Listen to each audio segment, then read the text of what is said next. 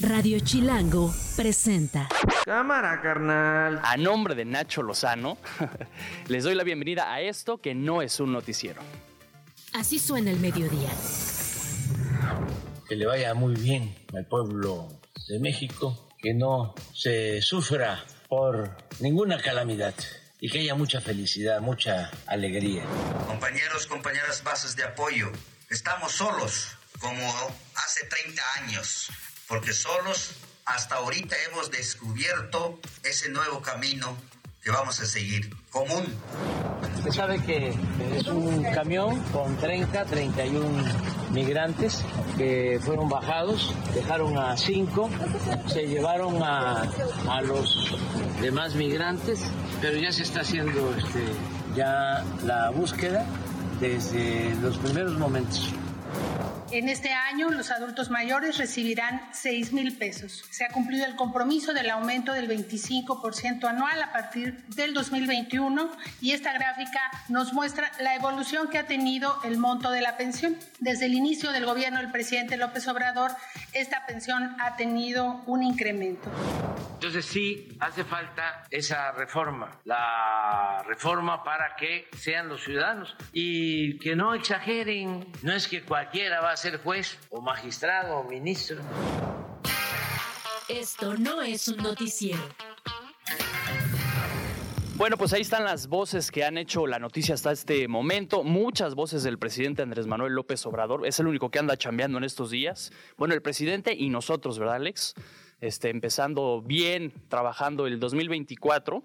Y justamente vamos a escuchar también al presidente López Obrador, porque hoy en la mañana se quejó, este, digo, como suele hacerlo, eh, de los medios de comunicación y es que hubo varias notas que ponían la gasolina este, hasta en 30 pesos, la gasolina magna que alcanzó un máximo de 28.99 y la premium de 29.99. Le preguntaban al presidente qué onda, qué estaba pasando, porque él nos ha asegurado todos los años que no habrá gasolinazos, que no habrá aumento de impuestos más allá de, o en términos reales, más allá de la inflación. Y este, vamos a escuchar al presidente lo que dijo hoy en la mañana sobre la, sobre la gasolina. Empieza el año, la gasolina, 28 pesos el litro. No saben, en nado sincronizado. ¿Cuánto repitieron eso? Yo les invito que hagan una revisión de todas las gasolinerías o gasolineras de Tabasco o de su estado.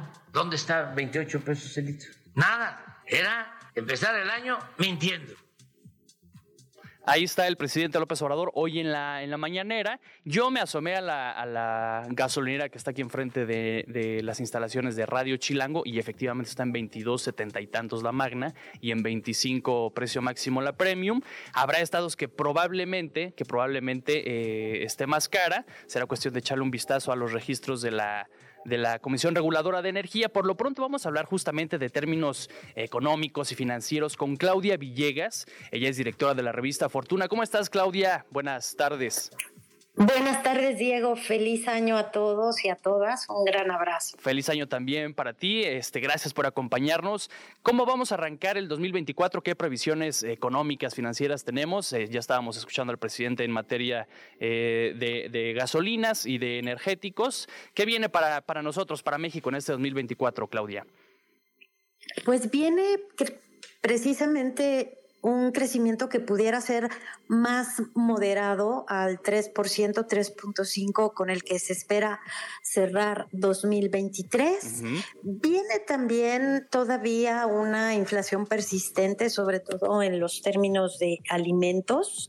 Viene seguramente un incremento en la inversión extranjera directa todavía como resultado de la presencia de plantas de empresas que están buscando la relocalización de cadenas productivas, un incremento en las remesas porque seguimos teniendo envíos históricos desde Estados Unidos porque no llegó la temida recesión y viene también pues tasas altas porque no vemos y el Banco de México ha dicho que seguirá siendo muy muy disciplinado con la política monetaria. Y creo que pues en términos generales y económicos con un incremento otra vez de dos dígitos al salario mínimo pues vemos que el consumo interno sigue siendo el principal motor de crecimiento de la economía ante pues el tipo de cambio.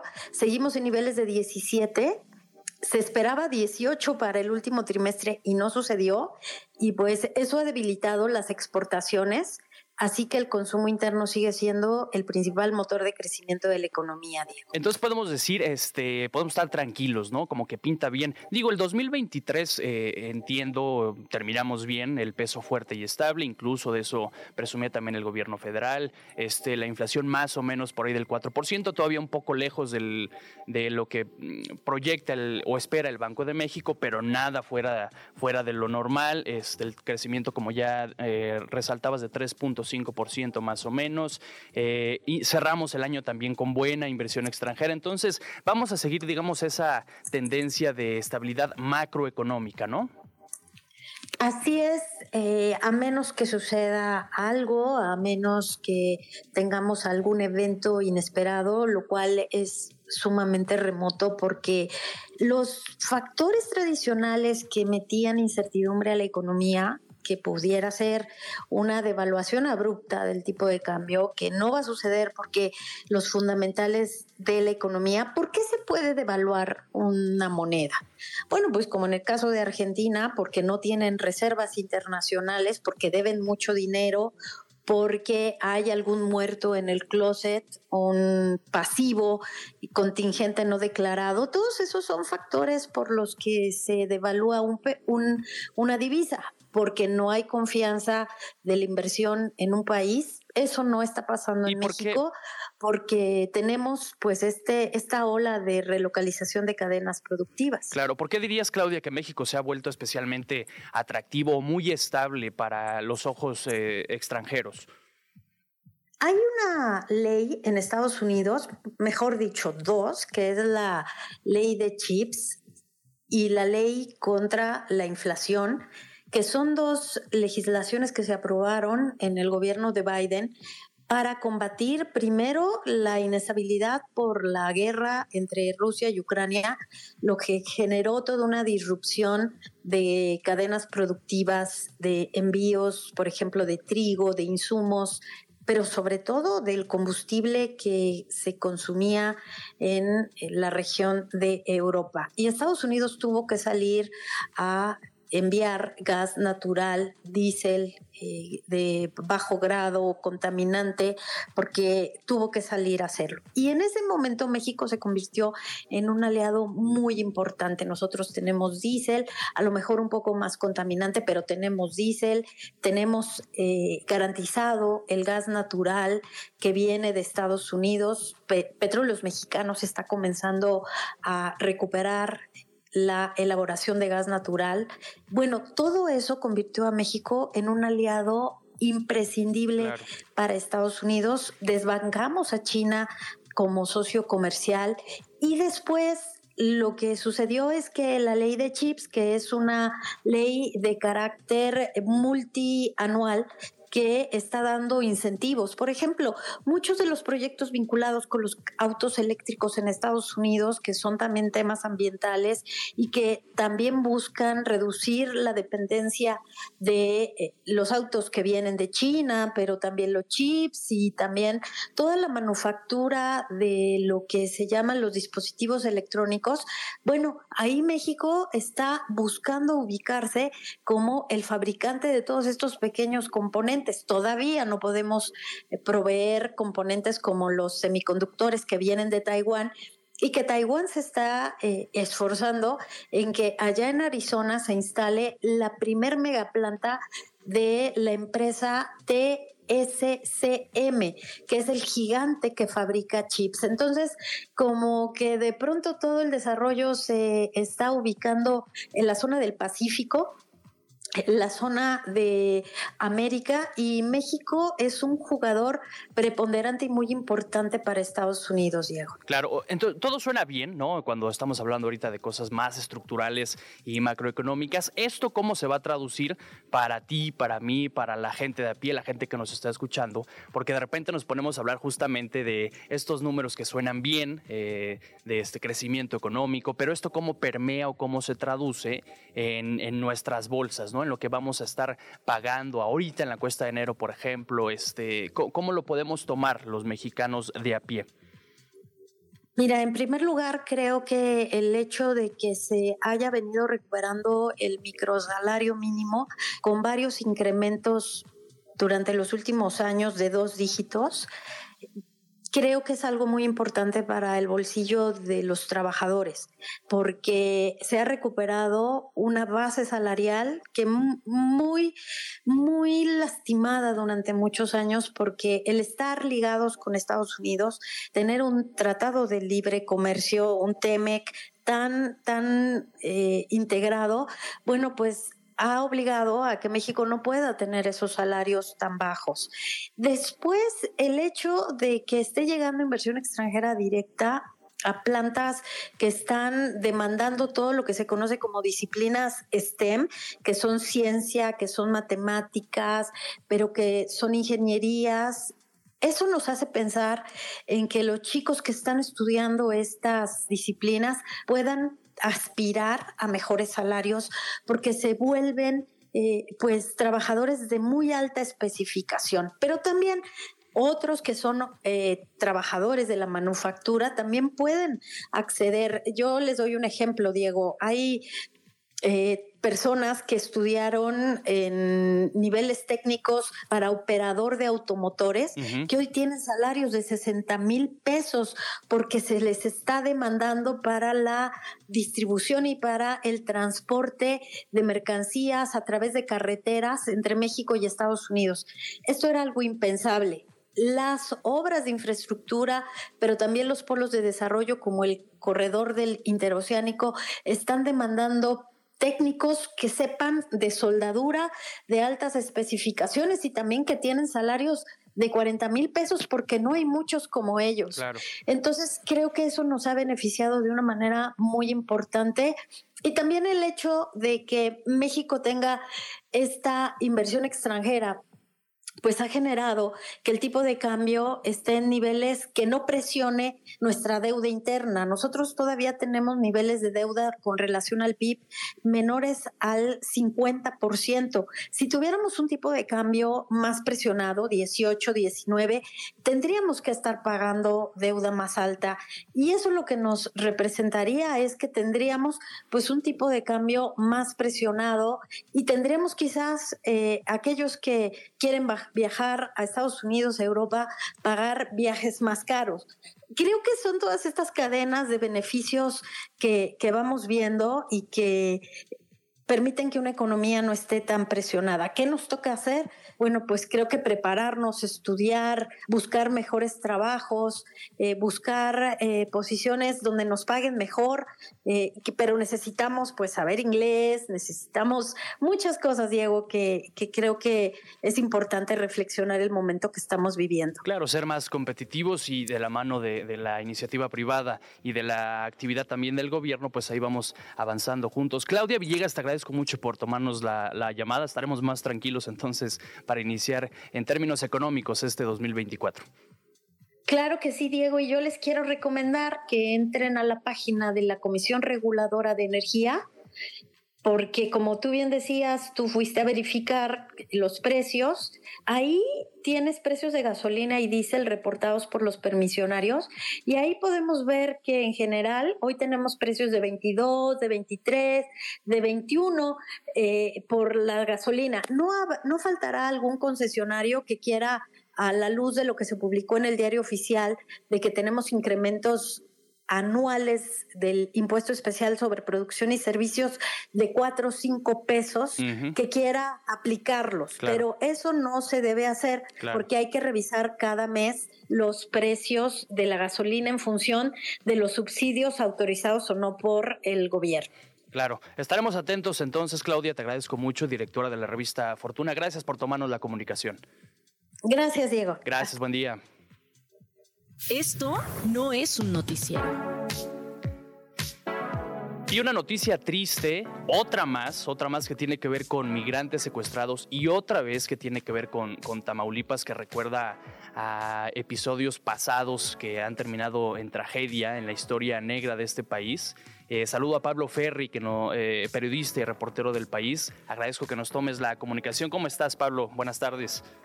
¿Qué tal, Diego? Buenas tardes. ¿Qué sabemos este, hasta el momento, eh, de lo poco que sabemos hasta el momento de este nuevo secuestro de migrantes eh, allá en Tamaulipas?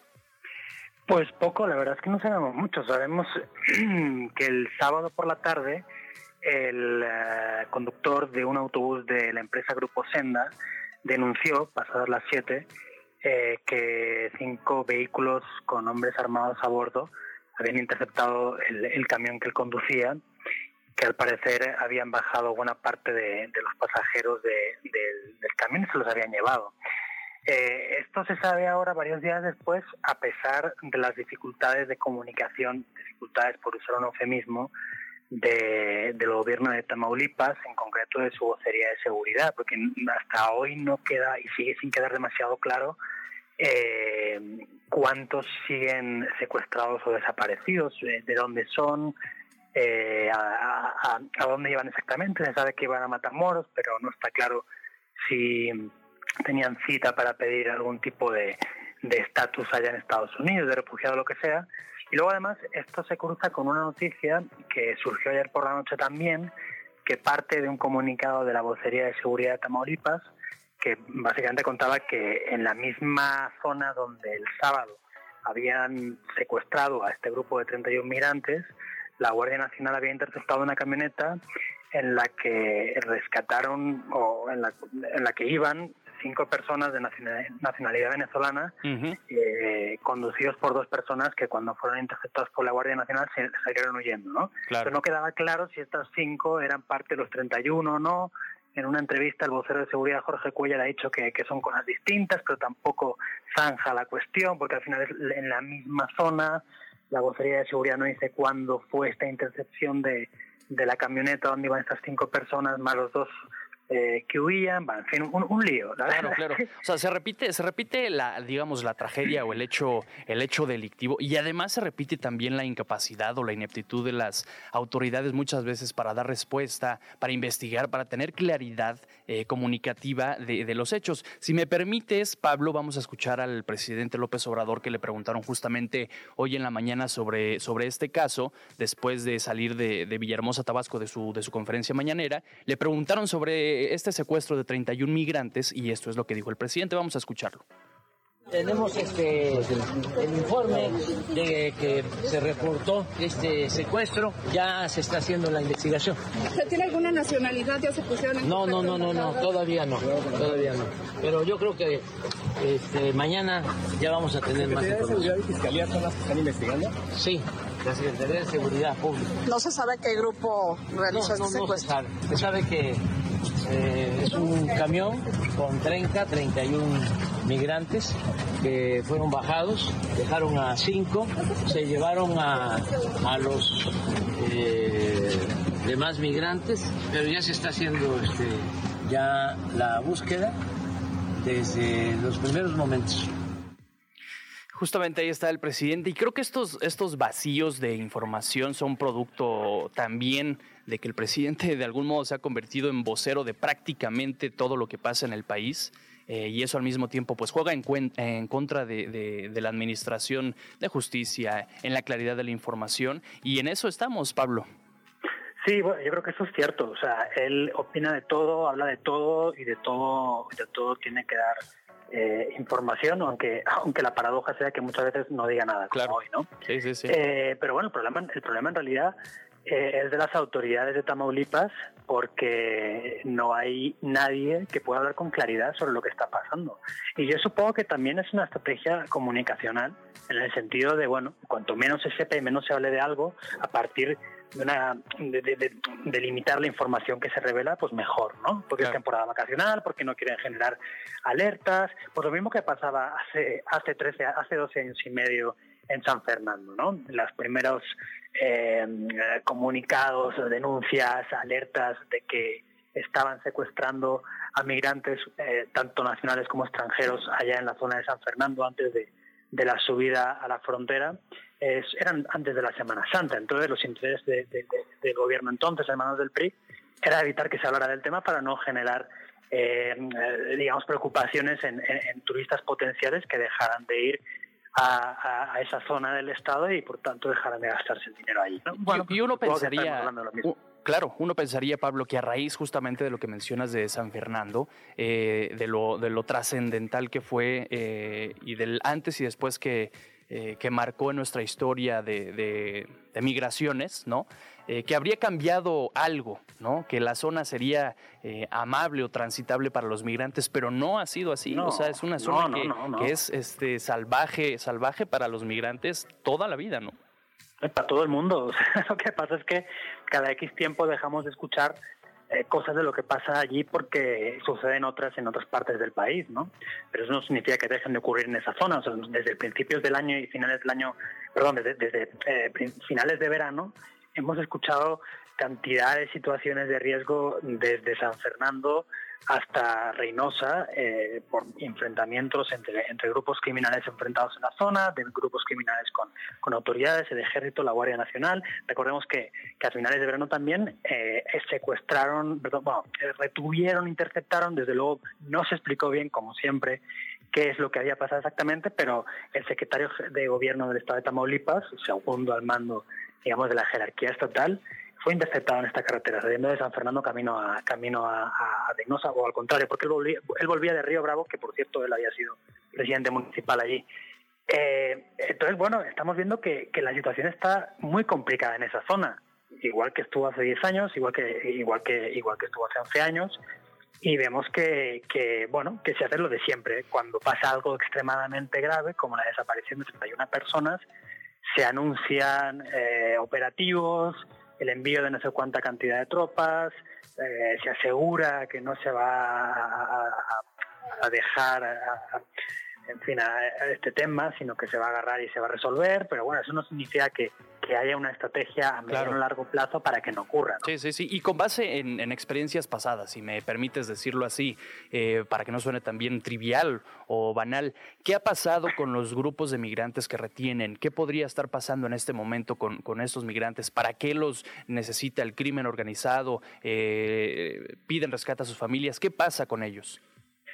Bueno, eh, si atendemos a los motivos históricos del secuestro de migrantes en la zona, eh, podríamos estar bueno, ante, varios escenarios eh, no excluyentes entre sí. Quiero decir, por un lado, hemos visto que a lo largo de los años grupos criminales han secuestrado migrantes con el objetivo de integrarlos a sus filas en una lógica bélica con otros grupos criminales. Claro. Puede ser eso, puede ser también que para evitar precisamente que los migrantes eh, entren a formar parte de, otros grupos, eviten que, sigan su camino al norte, ¿no? Más allá de que los migrantes eh, carezcan de idea alguna de, incorporarse a las islas de ningún grupo criminal, pero bueno, en fin, en esta lógica medio paranoica y, medio loca de, de, los grupos criminales, pues bueno, puede que ellos lo piensen así. Claro puede ser también lo que tú dices, puede ser que sea una cuestión de, de, pura extorsión, ¿no? Eh, saben que, aunque ya cerca de la frontera de Estados Unidos eh, la mayoría de, migrantes llegan con muy poco dinero porque lo han tenido que ir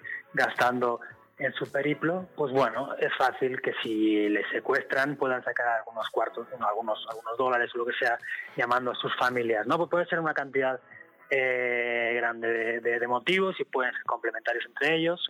y luego, bueno, sabemos también que, que eh, los, hay autoridades coludidas con, grupos criminales, eh, Instituto Nacional de Migración, policías estatales, etcétera, claro. que, que, suelen dejarse de lado cuando pasan este tipo de situaciones, pero que es importante mencionarlo porque al final configuran las dinámicas criminales en la zona y sin su participación pues es difícil entenderlo. Exactamente, pues estaremos atentos, ojalá que vaya habiendo más claridad en estos días sobre, sobre estos hechos. Pablo Ferri, te agradezco mucho que nos tomes la comunicación, él es periodista, reportero del país. Eh, seguimos en contacto, Pablo, muchas gracias. Vale, un abrazo, hasta luego. Que estés muy bien, gracias. Las noticias de una.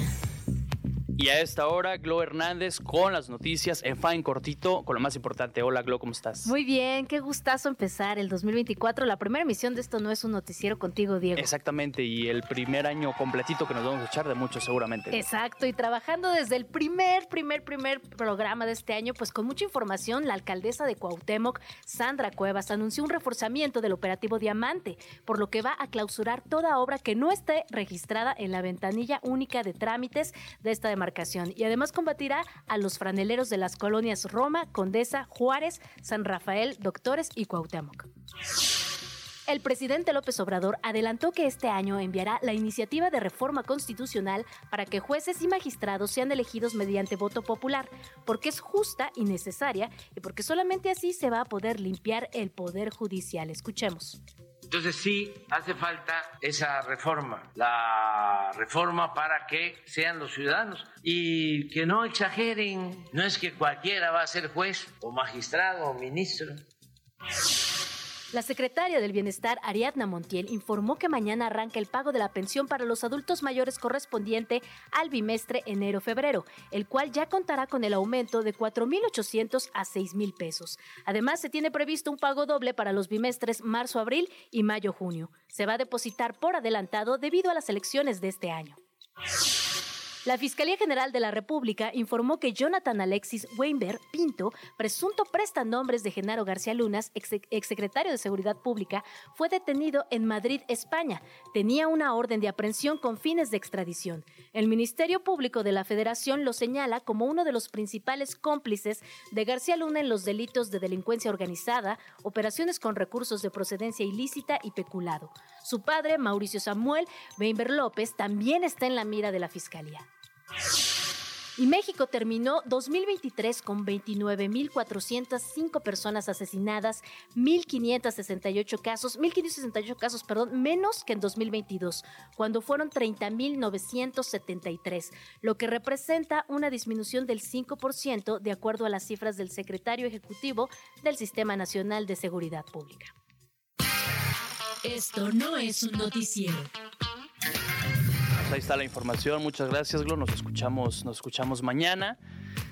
Tenemos, tenemos información. Eh, hace 30 años, el primero de enero de 1994, veíamos imágenes en la, en la televisión, en las noticias impresionantes de, de cómo un grupo de, zapatistas eh, había tomado eh, varias cabeceras municipales en Chiapas, el país amanecía con esta noticia del levantamiento, justamente el levantamiento armado del Ejército Zapatista de Liberación Nacional, allá en Chiapas, que prácticamente lo que hizo fue declarar la guerra contra el gobierno, que ya, ya cumple ya cumple tres administraciones, perdón, seis administraciones federales eh, y tres partidos políticos diferentes que han lidiado con este, con este movimiento, ¿no? Que es este que ha reivindicado sus propias luchas, que sigue peleando por lo mismo. Y justo ayer el subcomandante, el subcomandante Moisés eh, hacía un, balance, un balance de, de, estos 30 años de sus luchas y esto es lo que dijo. Vamos a escucharlo, por favor. Compañeros, compañeras, bases de apoyo,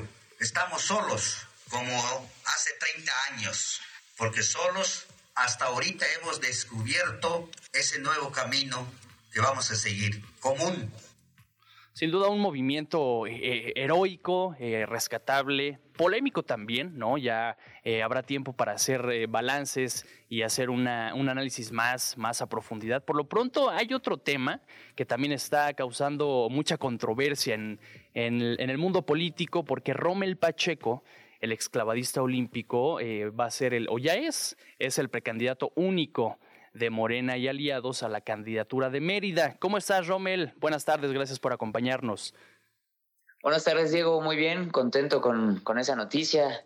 Eh, lo publicó la dirigencia de Morena el día 31 de diciembre, antes de, de iniciar el, el, año nuevo. Iniciamos el 2024 con mucha energía, con mucha alegría y con mucho compromiso de traer este movimiento aquí a, Mérida, que ya lleva mucho tiempo, pero creo que esta es, esta es una oportunidad para, para hacer ese cambio social que aquí en Mérida se percibe. Si bien Mérida es una ciudad con, con altos índices de seguridad y, un, y, un, y una prosperidad, pero lo, la gente que vacaciones, pues solo viene tres días o se da cuenta de una parte de la ciudad. La ciudad de Mérida no solo es la parte norte o la parte turística, están las colonias del sur, del oriente y del poniente que hoy, por más de 30 años y hoy, buscan el ser escuchados y el que tengan ese, ese bienestar social. Y tú quieres ser eh, parte o quieres encabezar justamente esas voces y esas luchas. Primero platícame, Rommel, cómo se dio este acercamiento con, con Mario Delgado. ¿Fue con Mario Delgado o fue con Claudia Sheinbaum o cómo empezó ahí el, el coqueteo?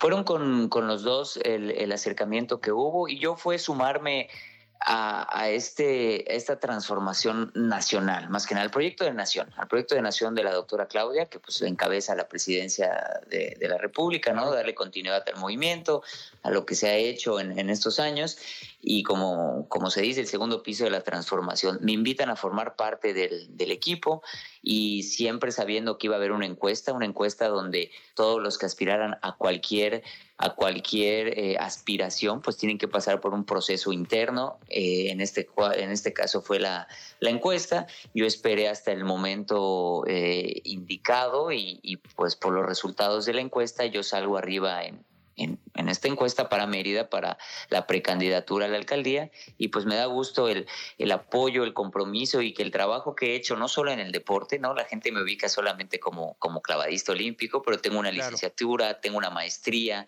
eh, en esta 65 legislatura en la Cámara de Diputados estuve ahí, soy de los diputados eh, y soy el diputado yucateco con más iniciativas presentadas, pero sobre todo con más iniciativas aprobadas en diferentes temas. Entonces creo que ese es el trabajo eh, que el día de hoy me respalda y el cariño y compromiso con todos los yucatecos y en especial con los meridanos. ¿Cuánto tiempo tienes, Rommel, digamos, ya de lleno en la, en la política? ¿Cuánto, tiempo tienes en, eh, haciendo política? Lo que fue la campaña 21, 22 y, y, lo que fue el 23. Ya son tres, tres años de estar inmerso en, en, la política y muchos tal vez dirán, bueno, ¿y qué experiencia puede tener? ¿No? Viene del deporte, no viene prácticamente de la, de la política. Y aquí yo siempre les hago esta reflexión, esta pregunta a todos. No es el tiempo que llevas, sino el resultado que has dado. Y si queremos cambiar esa vieja política y los malos hábitos, aquí va la pregunta reflexiva. ¿No quieren a alguien que venga de la sociedad, que sea una persona como todos nosotros que todos los días levantamos la voz por alguna causa, te quejas porque falta más apoyo al deporte, porque a lo mejor las calles están llenas de baches, porque no tienes oportunidad de salir adelante. No quieren un ciudadano, un ciudadano que el día de hoy ya es político, que pueda transformar y, y que las necesidades las, las modifique y las cambie, porque queramos o no, todos estamos inmersos en la política de una cierta manera pero ¿quiénes de nosotros no solo nos quejamos, sino ponemos de nuestro tiempo, de nuestro esfuerzo? Pues al fin y al cabo pongo en, eh, mi nombre que, que, que creé por más de 28 años para darle visibilidad, para darle apoyo a esas personas que el día de hoy están están olvidadas y rezagadas. Sí, estoy, ahí estoy totalmente de acuerdo contigo. Incluso hasta lo decía de algún modo eh, el salsero Rubén Blades, ¿no? El, domingo que estaba ahí en el Zócalo de la Ciudad de México, le decía a la gente, principalmente a los jóvenes, pues entren también a la política, a la administración pública, para, para que empiecen también ustedes a generar cambio desde ahí, desde las instituciones. Pero aquí te tengo que preguntar, eh, Rommel, mucha gente va a ver este cambio de, digamos, de camiseta o de color tú estabas eh, la, legislatura pasada eh, todavía en las filas del PAN, ¿no? Este, mucha gente va a decir es chapulineo y solamente este, va por, por el famoso hueso. Este, ¿Qué respondes a estas críticas que creo que también son muy válidas, no? Todo, todo, todo es bueno escuchar y todo es bueno dar una, una, una respuesta a la situación. Yo recibo la invitación por parte del, todavía actual gobernador de, Yucatán a formar parte pues, de su proyecto en, este principio, que estaba a mitad de periodo, donde muchas de las cosas que, que él ha realizado en conjunto con gobierno federal, me da muchísimo gusto haberlas apoyado. El tema de la conectividad del tren Maya, que, que viene del presidente y a nivel federal, con la movilidad del Yetramp y de, de, otro sistema del vaivén en, en, transporte que se incorporó en Yucatán, esa sinergia que ha habido de lo federal con lo estatal son las cosas que yo apoyo, a lo que me he sumado y a lo que he creído siempre, que yo me que yo me introduje, estoy en la política, no, no en un principio por, por, por tener un cargo o por en este caso haber representado eh, al PAN. Claro que agradezco la oportunidad que me, que me brindaron para competir un distrito que en 16 años no lo habían ganado y que yo tuve la oportunidad de competir por él no soy pluri, soy de mayoría, de haberlo ganado y que el día de hoy, ya estando ahí, viendo las cosas, aplaudo lo, que se ha hecho bien, pero también estoy en contra de muchas de las cosas que no me parecieron y que no me parecen correctas, porque no estoy,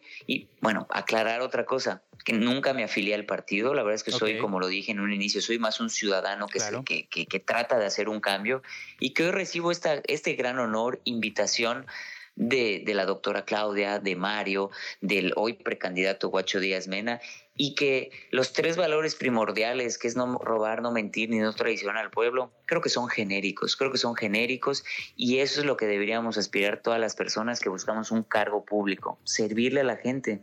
Claro, claro. Para eso estamos aquí. E, y, si, y si desde esas filas no podía apoyar esas causas por las que entré a la política, pues no, no, no tenía caso seguir, seguir ahí.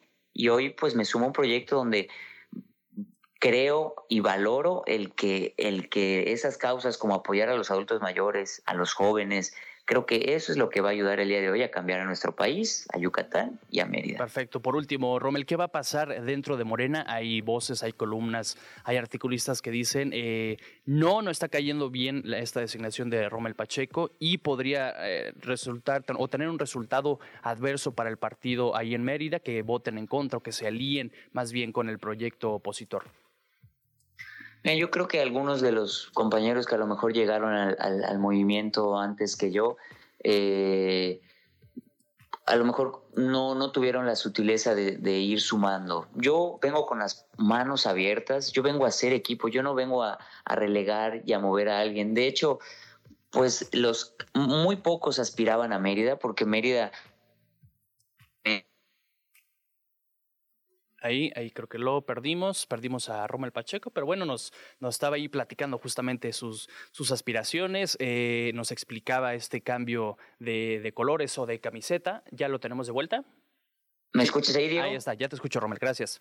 Ah, perfecto. Te decía que por más de 30 años ha gobernado prácticamente un solo partido aquí en, en, en Mérida y pocos, pocos habían levantado la, la mano para, para, defender a Mérida. Y los pocos perfiles que, que la levantamos, pues todos nos encuestaron y todos sumamos y, y, y la, la competencia, la encuesta dio un resultado y ese resultado pues salí favorecido por muchas circunstancias, por el movimiento, por Morena, por el respaldo de la doctora, de Guacho, de Mario, por, por, por ser un perfil que no es tan político y que hoy la gente está harta de que las cosas solo se vean beneficiados unos cuantos, los privilegiados, ¿no? Y que no le llegue a toda la sociedad. Entonces, e, es una batalla complicada. No por, no por estar solamente con Morena, bueno, ya, ya, se, ya se ganó, no, es, un, es un trabajo complejo, pero que por primera vez sí se puede dar la vuelta. Entonces, a toda la gente que, que ya se sumó, se lo agradezco. Y a la gente que todavía no, no se ha sumado, pues invitarlos a platicar, a, dialogar, a sumarlos a este proyecto. Yo lo digo, y yo, lo, yo pongo siempre el ejemplo pues, del deporte. Me veían a mí en el trampolín, en el trampolín o en la plataforma solo, tirándome un clavado.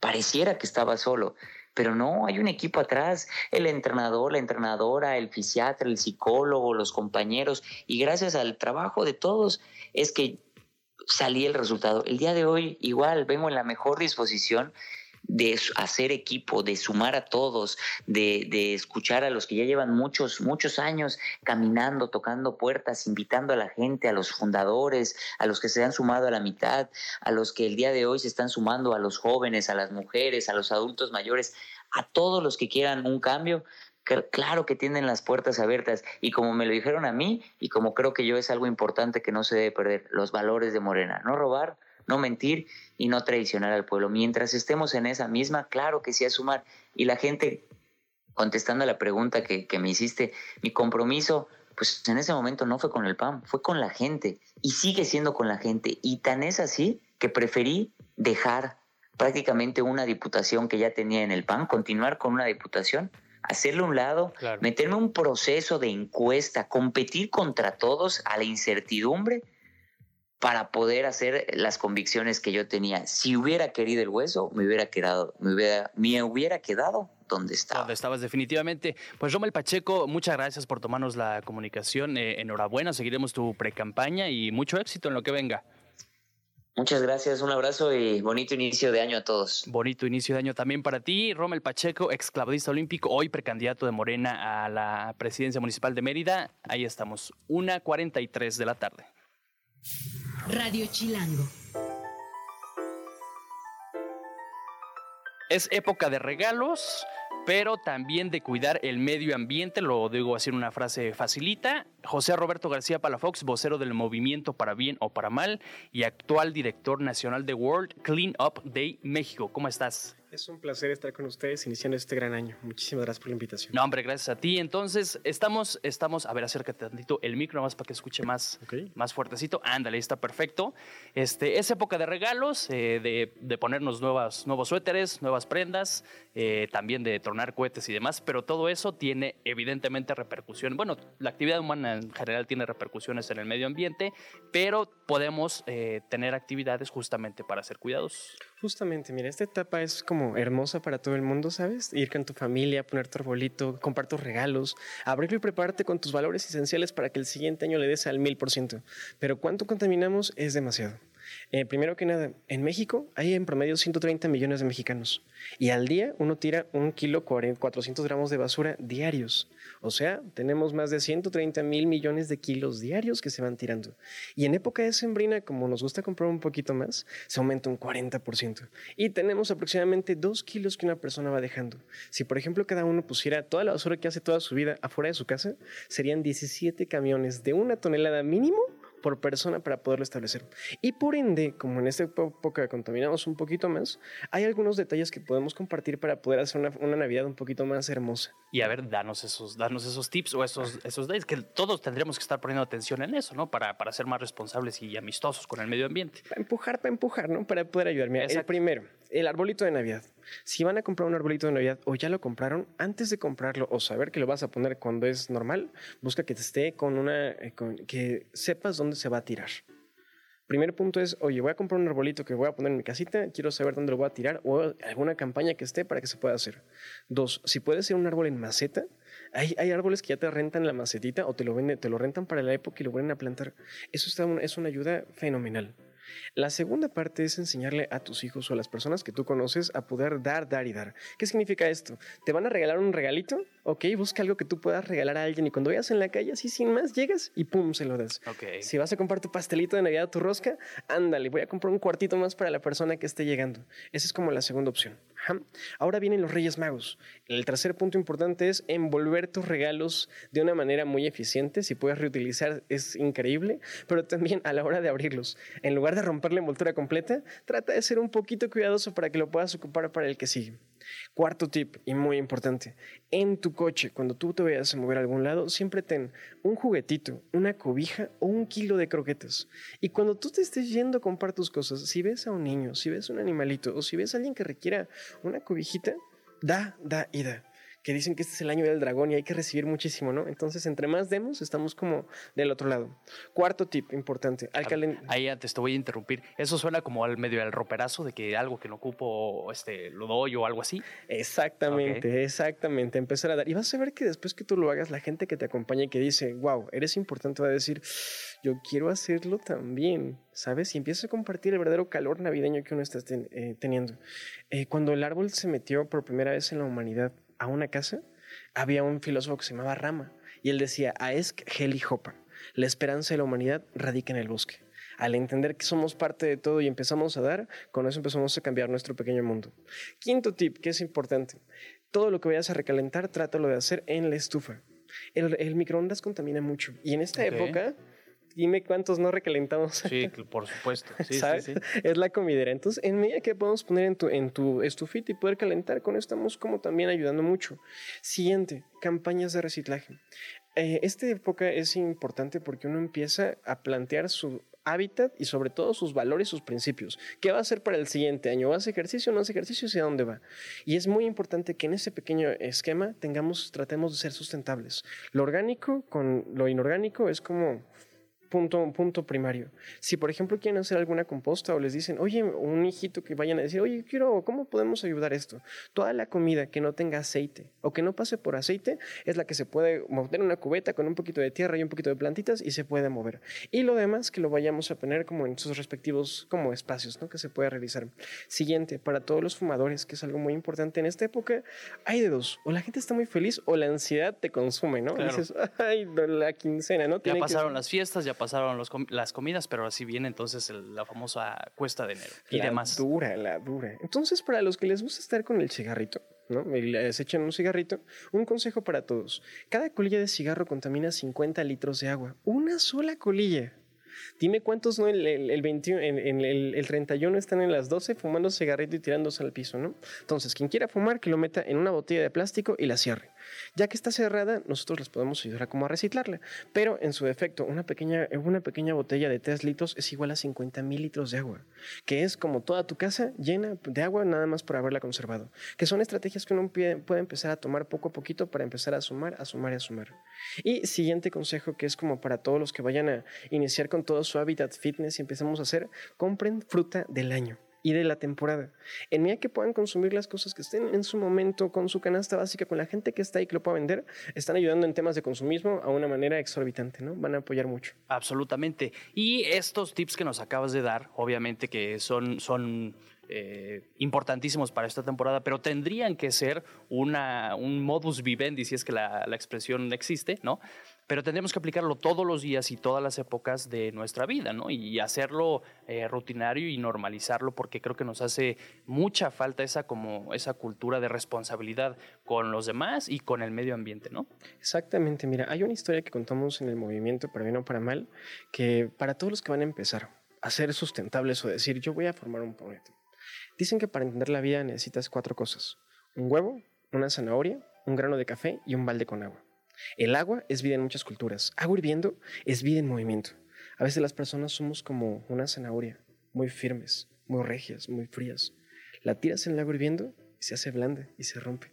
Hay personas que son como un huevo, muy frágiles a la vista.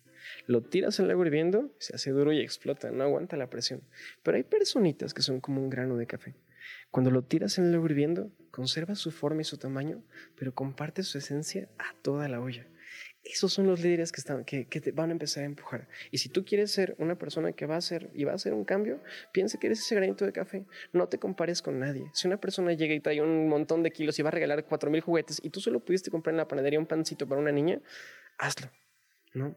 En la medida que uno podemos empezar a dar, la gente que te ama y que te quiera va a decir, wow, está increíble, yo quiero ser como él, yo quiero empujar. Y con esa filosofía empezamos a hacer un pequeño cambio a este inicio de año, como tú mencionas, como hasta el final, a ver si realmente podemos cumplir los propósitos que nos dijimos. Claro, y el otro día platicaba con Chava justamente cuando veníamos de camino acá a la, a la estación, que no hay nada que, que, nos llene más como el espíritu, ¿no? El, el alma que compartir y compartir eh, auténticamente y, de corazón. Y, si podemos hacerlo además de forma sustentable, como nos estás sugiriendo, nos estás eh, proponiendo, pues qué mejor manera de hacerlo, ¿no? Disfrutando la vida, miren, los animales, todos ellos se entienden, excepto el humano. Es la única especie en la Tierra, que somos una de 9 mil millones de especies, que habla diferente. En medida que podemos entender que esta unidad nos hace poder cuidar a las plantas, cuidar a los animales, cuidar a los seres que habitan. Si eres, el, si eres el, ser más listo, pues eres el padre de todos. Y la ley de muchas culturas cuida a todos los niños. Entonces nos toca enseñar. ¿no? Viene un momento, viene estamos viviendo una etapa de mucha tecnología que todo nos llega a manos llenas, pero contaminamos de una manera impresionante. Por ejemplo, cada tres correos en tu bandeja de entrada, tres, representan un foco prendido al año. Yo cuando lo vi tenía 30 mil correos. ¿sabes? Dije, uy, ¿no? Empieza a doler, pero pues hay que empezar. A ver, estoy volteando a ver mi computadora y tengo por ahí algo así de 35 mil correos que no tenía ni siquiera idea de esto que me estás diciendo. O sea, y lo que, con lo que empezamos platicando, cualquier actividad este, que hacemos o incluso dejamos de hacer los seres humanos tienen una repercusión en el medio ambiente. Y no lo notamos. Por ejemplo, si ustedes pusieran en un campo de fútbol todos los paneles solares del mundo, todos, no le llegan ni al 50% de la electricidad que consume el Wi-Fi y los datos del celular. Hacemos cosas buenas que ayudan y que empujan y dicen wow, pero no se comparan, ¿no? Hay, hay, hay cosas más dañinas que empiezan a empujar.